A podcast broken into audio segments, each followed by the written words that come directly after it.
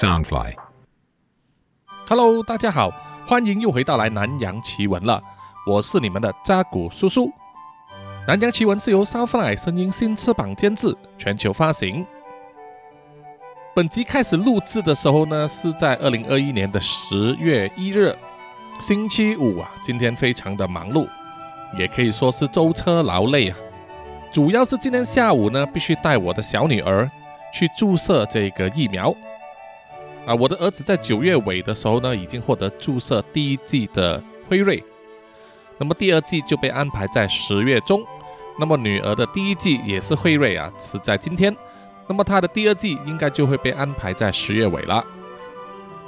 这个是因为呢，马来西亚政府想要安排学生们呢在十月以内回去学校上课。那么如果学生们没有获得注射疫苗的话，你叫我们家长怎么安心让小孩子回去学校呢？对不对？所以啊，现在这个全国的学生施打呢，就进行得如火如荼了。相信在十一月之前呢、就会有超过一半的学生们呢、获得疫苗的注射。那么到十一月的时候，如果开课的话，那么家长们应该也比较放心啦。好的，本集呢，叔叔又给大家带来另外一个架空的创作故事啊，是发生在越南的。这个地点呢，就是在越南比较偏北部的顺化市湘江一带。顺化市呢，以前是越南的首都啊，当时叫做富春，就是富翁的富，春天的春。这个富春呢，和一部很烂的电影啊《富春山居图》完全没有关系啊。顺化市也算是一个山明水秀的地方，景色优美，物产丰富啊。那么女生也长得漂亮啊。那么这一集的故事呢，就是借用这个背景。好的，故事正式开始。一个只有十三、十四岁的小男孩，他的名字叫做韩一虎，我们就简称他叫做阿虎。他们一家人是比较清贫的小康家庭，韩老爸是渔夫，韩妈妈呢是裁缝，生活呢还算是 OK 的。阿虎天生就对很多东西充满好奇，因为他们家里也有养鸡、养鸭、养狗等等，所以啊，他也很喜欢小动物。在他这个年纪呢，正是发育期啊，胃口非常的大，消化力很强啊。可是有时候家里吃的饭就是不够饱，所以他常常呢会自己想办法去河边钓鱼，或者去摘树上的果子来吃。在某一个下午呢，放学之后，阿虎就和他的两位死党，也是他的同班同学啊，一个身材瘦小、戴着厚厚的眼镜的叫做阿柱，另外一位身材比较圆润、肥胖一点的叫做阿龙，一起在湘江河畔钓鱼。他们希望啊，今天可以像昨天一样钓到鸡尾鱼上来呢，马上把它们烤来吃了。可是今天的运气显然不行啊。他们钓了好几个小时，都一无所获。正当他们准备放弃的时候呢，阿虎垂下的钓竿有了动静，于是他马上收卷鱼线，兴奋的要看今天钓到的是什么东西。钓到的生物浮出水面的时候啊，阿虎大声的叫道：“啊，是螃蟹！我钓到了螃蟹！阿柱啊，你快点拿渔网来！”阿柱马上从他身旁的塑胶桶里面拿出渔网。帮忙把浮出水面的螃蟹捞起来，再放进他们专门用来收集渔获的塑胶桶里面。阿虎、阿柱和阿龙呢，兴奋地围住那个塑胶桶。阿龙兴奋地说：“哎呦，我好久没有吃到螃蟹了，快点生个火把它烤熟了吧！”阿柱一把推开了阿龙，说：“哎呀，等一下嘛，别顾着吃了，让我先看一下。”他推了推壁梁上的眼镜。仔细端详一番之后啊，就跟他的死党说：“我觉得这只螃蟹有点奇怪啊，怎么跟我们在树上看到的不一样？”阿虎呢，一把把阿柱推开了，说：“哎呀，你让我来看嘛，我是渔夫的儿子啊，我见过的鱼比你吃的鱼还多呢。”说完，阿虎又仔细的端详了塑胶桶里面的那只螃蟹，这个这个真的不一样哦，我还没见过这种品种呢。你们看，它的一双钳子不但很大，而且上面长了倒刺，而它的八只脚那个脚尖不是尖的，而是像爪子一样长了三根勾勾。我真的从来没见过这种品种呢。特别嘴馋的阿龙说：“哎呀，别管什么品种了，马上把它煮来吃掉吧。”阿柱就说：“不要那么急着吃啦，这个可能是新的品种啊，我们应该明天拿去学校给老师看一看。如果真的是新的品种，搞不好可以用我们的名字来命名，政府还会发奖金给我们呢。”哎呀，还是吃掉啦，不要要留着。阿柱和阿龙吵得争执不下，一直到阿虎说：“哎呀，你们别吵了，是我钓上来的，应该由我决定。我决定暂时不吃了，等我带回去家里给我爸爸看一看，鉴定鉴定。如果我爸爸也没看过，那就带去学校给老师看。就像阿柱所说，有可能真的是新的品种啊，那可是不得了的发现，我们可能就出名了。”于是就决定下来了，他们各自回家，而那只螃蟹就由阿虎带回家给他的渔夫爸爸看一看。阿虎回到家，在吃晚饭的时候，把那只螃蟹装在剩有一点水的面盆里面，交给他的渔夫爸爸看。他的爸爸看了很久啊，也看不出到底这只螃蟹是什么品种啊。他打鱼打了几十年。有时会捞到螃蟹啊、虾之类，就是没有见过这一类型的螃蟹，可能是非常稀有的品种啊，说不定很值钱，所以就叫阿虎呢，明天邀请学校的生物老师来到家里评鉴一下。如果连老师都没有见过，那么就证明呢，这个真的是稀有了，搞不好可以卖给政府啊，赚回一笔钱。阿虎就跟他的爸爸说。既然是稀有品种啊，我们应该养下来，而不是把它卖掉。两父子在争论这个话题的时候呢，就看到那只螃蟹啊，在面盆里面焦躁地爬来爬去。阿虎就说：“哎呀，这个螃蟹一定是饿了，我们应该喂什么东西给它吃呢？”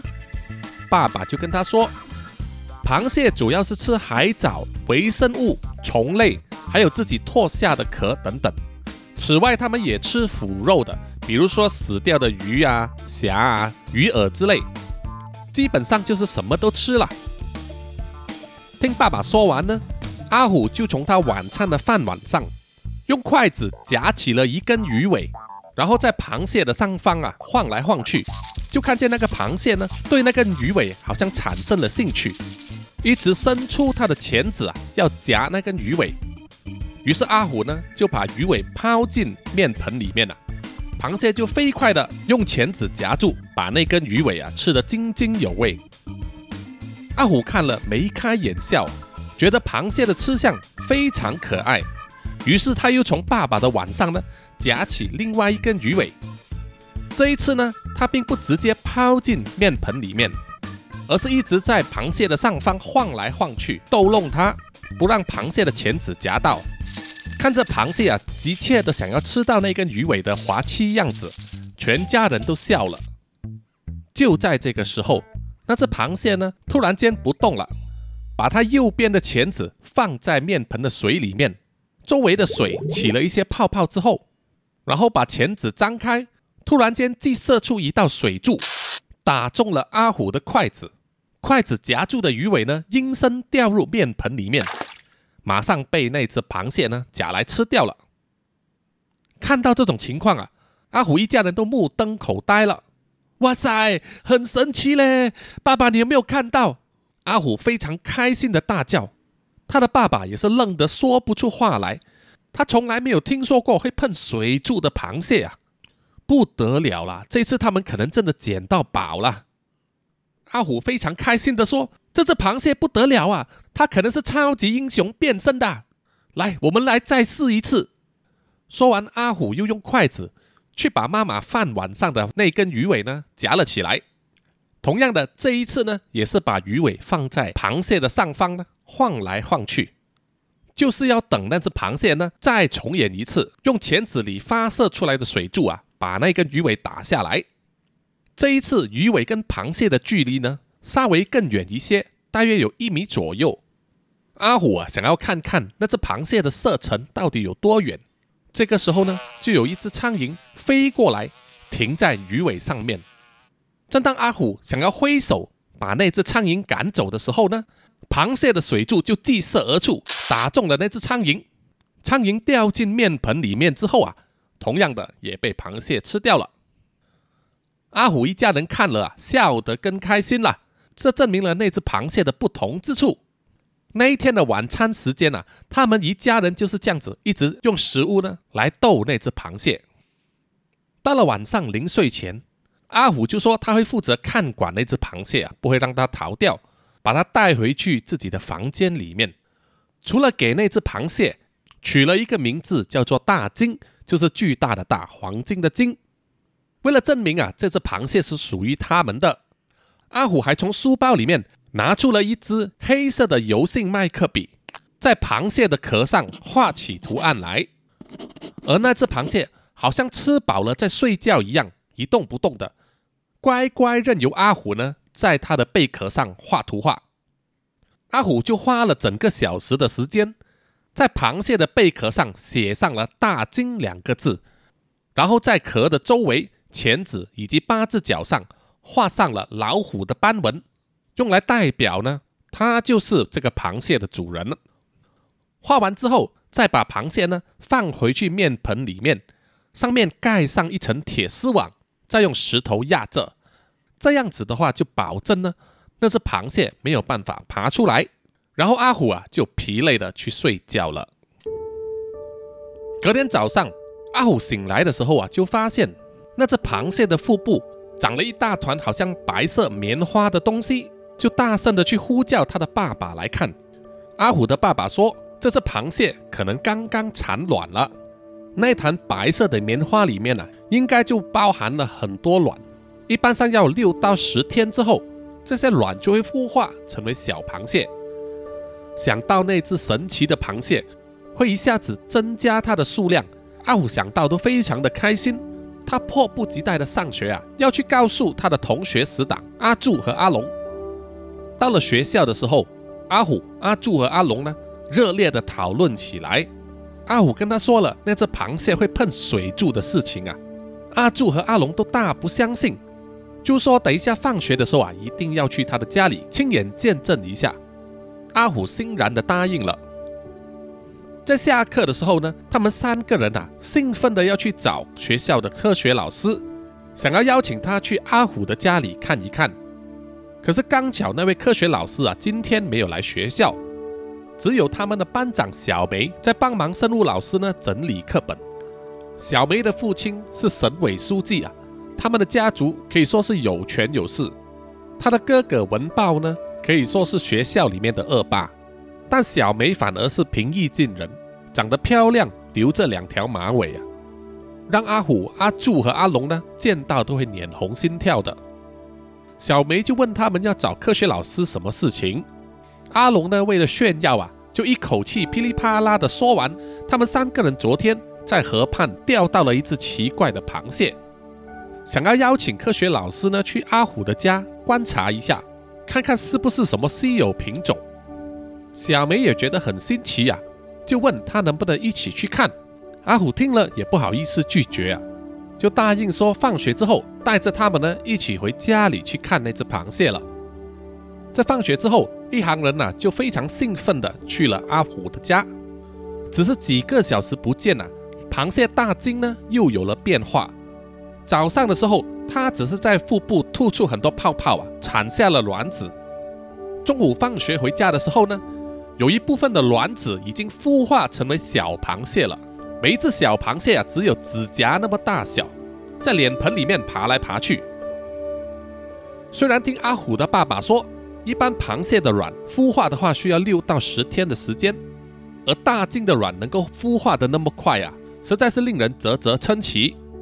为了不让小螃蟹们饿肚子，阿虎就去家门外捡了一根晒干的咸鱼，放进去了面盆里面，让大金和孩子们大快朵颐。大金吃饱之后，又沉沉的睡去，没有办法表演那个射水柱的特技了。阿柱突然又有一个提议：“阿虎啊，既然你的螃蟹大金生了那么多小螃蟹，不如就把小螃蟹分给我们几只，让我们带回家去把它养大吧。”阿龙也兴奋地拍手附和道：“好啊，好啊，它们繁殖的那么快，只要有多，我就可以把它们煮来吃掉了。”哎呀，你整天只想着吃。阿虎虽然不喜欢阿龙整天想要吃掉螃蟹的言论，但是既然他有这么多小螃蟹，他也不介意分一些给他的好友们。于是就在家里面找了好几个玻璃瓶，给每个人抓了两只小螃蟹放进去，然后把玻璃盖盖上，让他们带回家了。阿龙、阿柱和小梅各自带了两只小螃蟹回家之后，各有不同的情况。小梅回到家之后，连书包都还没有放下，就被母亲呢压着要去补习以及上钢琴课。那种填鸭式的课程呢，一上就到了晚上九点，让小梅疲累不堪。当她终于有了私人时间，在自己的房间里面偷偷取出装螃蟹的玻璃瓶时，才发现啊，因为玻璃瓶盖上并没有打孔，所以当玻璃瓶里面的空气耗尽之后。小螃蟹就在里面被闷死了，而阿柱回到家里之后，找到了一个玻璃鱼缸，就在里面装满了饮用水，然后把小螃蟹放进去。他并不知道啊，煮沸过的饮用水呢，并不适合鱼类生存啊，所以小螃蟹到了晚上的时候也是死掉了。只有阿龙呢，因为家里有养鱼啊，有一个非常非常大的鱼缸。他用玻璃呢，在鱼缸里边做了一个隔间，才把小螃蟹放进去啊，不让其他鱼儿来把小螃蟹吃掉。然后给小螃蟹呢喂食一些养鱼用的小虫，于是他手上的两只小螃蟹就活下来了。到了第二天早上的时候，体型已经比刚刚孵化的时候大了一倍。第二天回到学校之后啊，个人又在一起诉说他们养螃蟹的情况。阿柱和小梅都说他们的小螃蟹死掉了，只有阿龙养的可以顺利存活下来。阿虎就说啊，没关系，反正大金呢生了那么多，今天早上已经全部孵化了，最少都有十几只，你们可以再拿两只回去吧。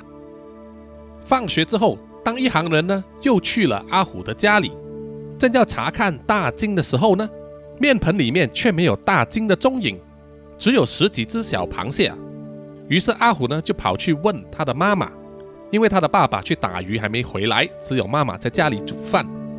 在厨房里面呢，他就看到妈妈呢正要举起菜刀砍向放在砧板上的大金。阿虎马上大喊了：“停手，停手！妈妈你要干什么？”他的妈妈就说：“哎呀，反正他剩了那么多小螃蟹嘛，大的我就煮来吃，这个不过分吧？”“不行，你不可以把大金煮来吃。”说完呢，阿虎就冲上去，把放在砧板上的大金抢了回来。只见大金呢，它的两只钳子和八只脚都被拔掉了，放在一个铁锅里面煮得红透透的，只剩下身体和一双乌溜溜的眼睛看着阿虎。阿虎哭着说：“妈妈，你好过分！”说完呢，就抱着大金啊，跑回去了房里，放进去面盆里面。妈妈也不管阿虎的控诉啊，就跟阿柱、阿龙和小梅说：“哎呀，你们别管他，我煮了一些蟹肉粥，你们一起来吃吧。”阿龙当然是不反对啊，他想吃螃蟹好久了。阿柱和小梅呢，有一点犹豫，但是闻到从锅里面飘来的香味啊，都忍受不了，就一起坐下来剩了一碗螃蟹粥来吃。妈妈也剩了一碗给阿虎，并且一直叫着阿虎来吃。可是阿虎就是闹脾气啊，不要吃这顿粥。阿龙先是喝了一口粥啊，觉得那个香气实在是前所没有的美味，他从来没有吃过这么香的粥啊。从粥里面捞起一根蟹脚呢，看到蟹脚外壳上面用麦克笔画下的花纹，就知道这是从大金身上拔下来的蟹脚。阿龙也老实不客气的掰下了一段，然后就用嘴呢细触蟹脚里面的肉。津津有味的吃起来，哎呦，超好吃嘞！阿姨，你到底是怎么样煮这锅粥的？这个真的是人间美味啊！阿虎的妈妈笑着说：“哎呀，没有啦，我也只是普通这样子煮罢了。”他自己喝了一小口粥之后，也觉得这碗粥的美味啊不可思议。在取了一段蟹肉来吃之后啊，就更加没有怀疑了。阿柱和小梅见到阿龙吃得津津有味的情况啊，也忍不住尝了一口，然后都异口同声地说：“这碗蟹肉粥真的是太好吃了，吃起来的速度一点都不比阿龙慢。”妈妈敲碎了大金的钳子，再咬了一口蟹肉来吃，就冲口而出说：“哇，这个螃蟹肉真的超级好吃，我实在不敢相信啊！”阿龙也是连忙点头赞同啊，说：“哎呀，阿姨呀。”这个螃蟹肉那么好吃，你又养了那么多只，等它们长大之后啊，你就每天不愁有好蟹肉吃了。阿柱边吃啊，眼睛边发亮的说：“不但可以每天吃啊，甚至可以把有多的拿去卖，一定可以赚很多钱了。”说完之后啊，几个人笑成一团。这个时候，一脸愤怒的阿虎呢，就从房间走了出来，他并没有坐下来吃粥。而是拿了几块面包，还有一条咸鱼呢，就跑回了房间里面，自己啊一面赌气的吃着面包，一面把咸鱼的肉撕碎喂给大金。因为大金没有了钳子啊，不能自己进食，阿虎只能耐心的一块一块送到大金的嘴边，让他咀嚼。阿龙看见阿虎不要吃那碗粥啊，就笑着把阿虎的那一份也吃掉了。在吃饱之后。原本阿柱和小梅呢是要多拿两只小螃蟹走的，可是阿虎因为赌气啊拒绝了他们的要求。在离开的时候，阿龙就跟阿柱和小梅说：“哎呀，没关系，我家里还养了两只，等过几天呐，看他们会不会产卵，只要生了小螃蟹，我分给你们也是一样的啦。”结果那一天晚上，阿虎也是赌气的不要吃晚餐。用来抗议他的妈妈呢，把大金的钳子和脚拿来煮掉吃了。阿虎的爸爸打完鱼回来之后啊，就帮忙劝解了阿虎，跟他说呢，妈妈已经答应了，绝对不会把大金煮来吃了。也跟阿虎说，螃蟹是没有痛觉的，所以当大金的肢体被妈妈扭断的时候呢，他是完全不会感到痛的。听了之后，阿虎的心情才比较好转，愿意一起吃晚餐了。而爸爸妈妈也一直怂恿他说：“虽然他们答应啊不吃掉大金，可是大金每一次产卵的时候生出了那么多小螃蟹，数量多了也难搞啊，家里的伙食费也会增加。所以大金生下来的子子孙孙呢，长大之后如果不是吃掉的话，就拿来卖掉吧。”对于这一点呢，阿虎既没有反对，也没有同意。那天晚上睡觉的时候啊。阿虎做了一个梦，他梦见自己跳进河里面游泳，遇到了大金。大金感谢阿虎的救命之恩，就把他接去了河底下的龙宫，在那里和鱼群、虾群一起寻欢作乐，非常的开心。一直到早上的时候，才把阿虎呢送回到岸边，跟他说了声再见，阿虎就醒来了，算是一个美梦吧。醒来后第一件事呢，阿虎就是去查看大金的情况了。他发现啊，大金昨天被妈妈拔掉的两只钳子和八只脚呢，已经长回出来了，只是外壳比较软，颜色比较淡。阿虎看了啊，非常惊讶，原来这只螃蟹啊有非常强的再生能力。大金的钳子长回来之后啊，它又可以正常吃东西了，不再像昨天那样可怜了。阿虎啊，当然是喜出望外了。这一天回到学校之后，科学老师终于回到学校继续教课了。阿虎、阿柱、阿龙和小梅呢，就趁着休息时间和科学老师提起了大金的事情。科学老师啊，是不相信这几个学生的鬼话了。不过为了不要让这些学生失望啊，他就答应在放学之后一起去阿虎的家看一看。在阿虎的家里呢。大金重新长回来的钳子和八只脚啊，都让阿龙他们觉得非常神奇啊。而其他十几只螃蟹呢，也长大成人了，被分别放在另外一个脸盆里面。科学老师观察之后啊，也觉得这些螃蟹啊，并不是一般的品种，觉得有需要啊多加观察和研究，甚至可能有必要呢？联系城市里面的科学院进行详尽的研究。于是就把其中一个脸盆呢。里面装了五六只螃蟹，一并带走了。而阿柱和小梅也趁机带走了几只。而阿龙因为在家里的鱼缸里有养着，所以这次就不拿了。到最后，阿虎的家里只剩下大金还有另外两只螃蟹了。到了晚上的时候，因为当天是阿虎的爸爸的生日，于是妈妈呢就劝说阿虎啊，把剩下的两只螃蟹呢也拿来煮掉，给爸爸吃丰盛的一餐。这一次阿虎呢并没有反对啊。于是他们一家三口呢，在晚上的时候就享用了非常美味的螃蟹肉大餐，也体验到这种神奇的螃蟹啊，它的肉的美味之处。接下来的一个星期啊，出现了没有人想到的转折。首先就是大金呢没有再产卵了，所以阿虎的爸妈以为他们继续有蟹肉吃的梦想啊，就暂时不能实现了。而阿柱和小梅带回家的螃蟹。也没有产卵，几天之后就被他的家人煮来吃掉了。反而是阿龙呢养在鱼缸里面的那两只，生了一大锅，占据了他整个鱼缸。而生出来的螃蟹呢，又快速的繁殖产卵，孵出了大量的螃蟹。于是阿龙的家人呢，反而是兴高采烈的，每天都有蟹肉吃，而且还可以把大量的螃蟹啊拿到市场上去卖。凡是吃过的人呐，都赞不绝口啊！第二天一定回来多买几只，让阿龙的家人赚了不少钱。而阿龙的家人呢，甚至在家里面建了超大型的鱼池啊，专门来养螃蟹，做大规模的生产。在接下来的一个月呢，几乎每天啊都有二三十只螃蟹可以供应给市场，而且每一次都被抢购一空，价钱也越抬越高。开始让某一些人眼红了，那就是小梅的爸爸省委书记阮文雄了。阮文雄是一个贪财的人呐，他吃过小梅带回来家里的螃蟹之后啊，对那一阵美味恋恋不忘，又知道阿龙的家人在市场上大量贩卖那种螃蟹，获利相当的丰厚，于是就想要据为己有。他首先用各种理由呢，威逼阿龙的爸爸。将贩卖螃蟹得到的利润分一半给他，然后还把他家里养的螃蟹呢拿走了一半，移到了自己所开的养殖场里面，准备进行大量的繁殖。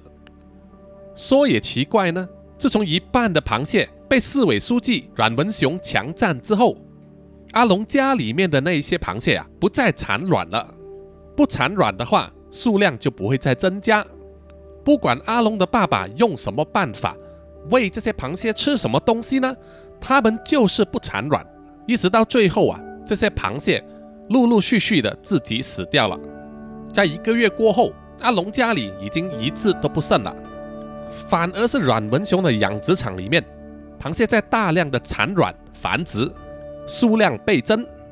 于是独家贩卖这个螃蟹的权利呢，就落入了阮文雄的手中，他可以任意的哄抬价钱呢。即使卖的再贵呢，还是有人舍得出钱了买来吃。除了像阿虎这种入息低的渔民家庭啊，就真的买不起了。为了这一件事，阿龙和小梅呢，曾经还在学校里面吵过架。阿龙认为啊，是小梅的爸爸抢去了他家族的生意，小梅只能解释说，他对他自己爸爸的所作所为一无所知啊，他每天只是忙着应付课业，已经喘不过气来了。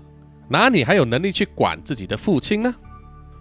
阿柱和阿虎也是要尝试调解他们，但是阿龙还是认为阿柱和阿虎呢是偏帮小梅呀，愤而离开了。阿柱心里啊是认为有点可惜了，因为自己家里之前养的螃蟹呢都没能产卵繁殖，最后只能把那些螃蟹都吃掉。而阿虎的心情其实是蛮复杂的，因为大金不再产卵呢。就没有新的螃蟹可以供应了，但是他心里也是怕家人呐把大金宰来吃掉。他每天放学之后啊，第一时间就是赶回家看一看大金是不是还在。只要见到他，心里就很开心呐，把他当成了好朋友。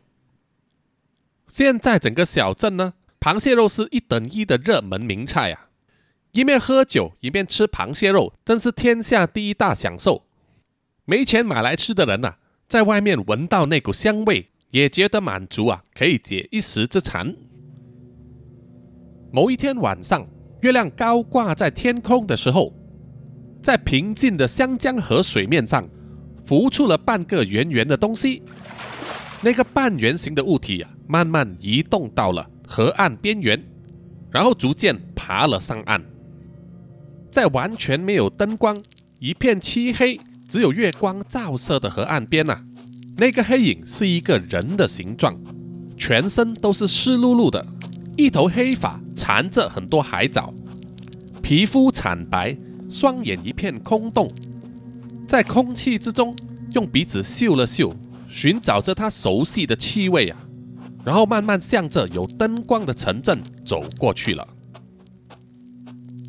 有一个光头大叔呢，在河道旁边的酒家刚刚吃完了螃蟹宴，还喝了好几瓶白酒，醉醺醺的离开了酒家，一面唱着歌啊，一面用摇摆不定的脚步要走回去自己的家里。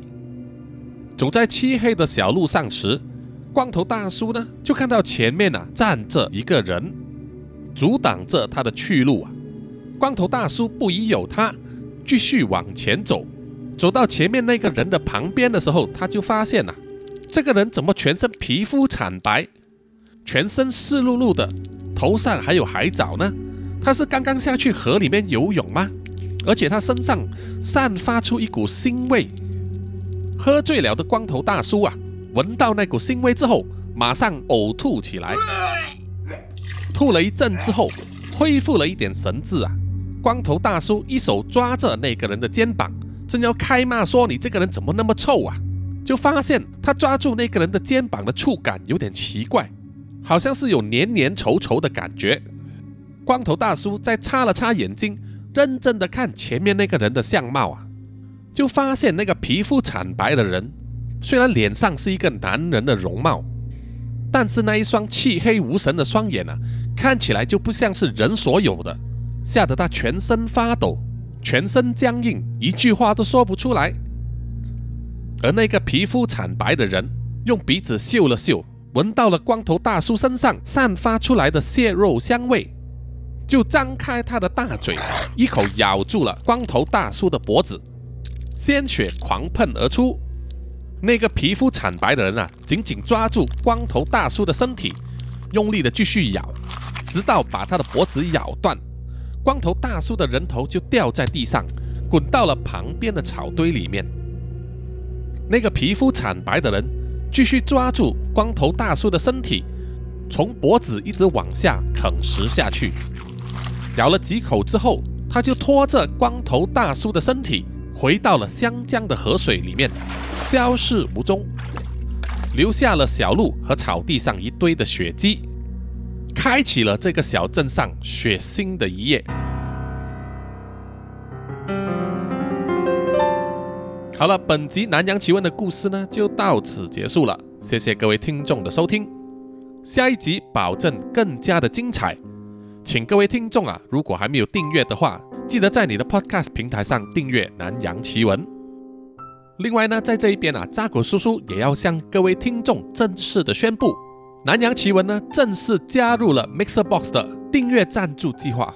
也就是各位听众呢，除了可以透过 Mixer Box 这个 App 收听南洋奇闻之外，也可以用每月定额赞助的方式啊，打赏扎古叔叔，来支持扎古叔叔呢，继续把南洋奇闻做得更好，带来给各位呢更多精彩的故事。Mixer Box 的每月定额赞助的方案呢有两个，入门的方案叫做南洋侦查员，每个月呢只需要缴九十九块钱台币哦。参与这个计划的听众呢，除了每个月可以得到叔叔亲自写的电子感谢信之外，你们的大名也会被列入南洋奇闻官网的赞助者名册，以及南洋奇闻的节目里面啊，向你们鸣谢的。此外呢，也会有 Mixbox 赞助者 VIP 限定的荣耀了。包括参与语音互动聊天室、留言区等等。那么在进阶的方案呢，叫做南洋探险家，每一个月就是定额赞助叔叔呢三百九十九元台币啊，算起来就是每天不到十四块钱。除了可以得到南洋侦查员的所有福利之外，还会每个月收到叔叔所画的怪物涂鸦电子图档一张，每个月专属会员独享的 Podcast 故事，以及呢每个月一次的线上见面会啦。希望各位听众可以踊跃的参与 Mixer Box 的这一些方案。如果不要每个月定额赞助，而是选择一次性赞助的话，也可以哦。你们可以选择成为南洋的守护者，给叔叔呢一个 buff 的赞助。如果你一次性的赞助叔叔一千块钱台币的话，叔叔还可以把你的名字呢变成出现在南洋奇闻故事里面的角色哦。这种独一无二的体验呢，希望各位听众呢可以踊跃的参与。得到这些赞助啊，除了让叔叔可以继续做好《南洋奇闻》这个节目之外呢，啊，如果有足够钱的话呢，叔叔也会考虑就是升级我手上的这个麦克风的设备。毕竟叔叔现在用的整套录音设备呢，价值并不超过五千块钱台币哦，是非常入门的装备啊，连和某一些 podcaster 的一支麦克风呢，都完全比不上。所以呢，在音质上还是有很大的进步空间。希望各位听众啊，可以支持叔叔在这一方面改进哦。那么有心要赞助叔叔的话，可以透过这个 podcast 每一集的简介上面哦，叔叔都会放上 Mixer Boss 的赞助链接，各位可以点进去看一下。希望各位呢多多的支持，多多的赞助叔叔啦，谢谢各位，也谢谢 Mixer Boss。各位听众对南洋奇闻有什么意见或者回馈的话，也欢迎到 Mixer Box 里面呢留言给叔叔，叔叔会亲自回答的哦。好了，我们下一集再见，拜拜。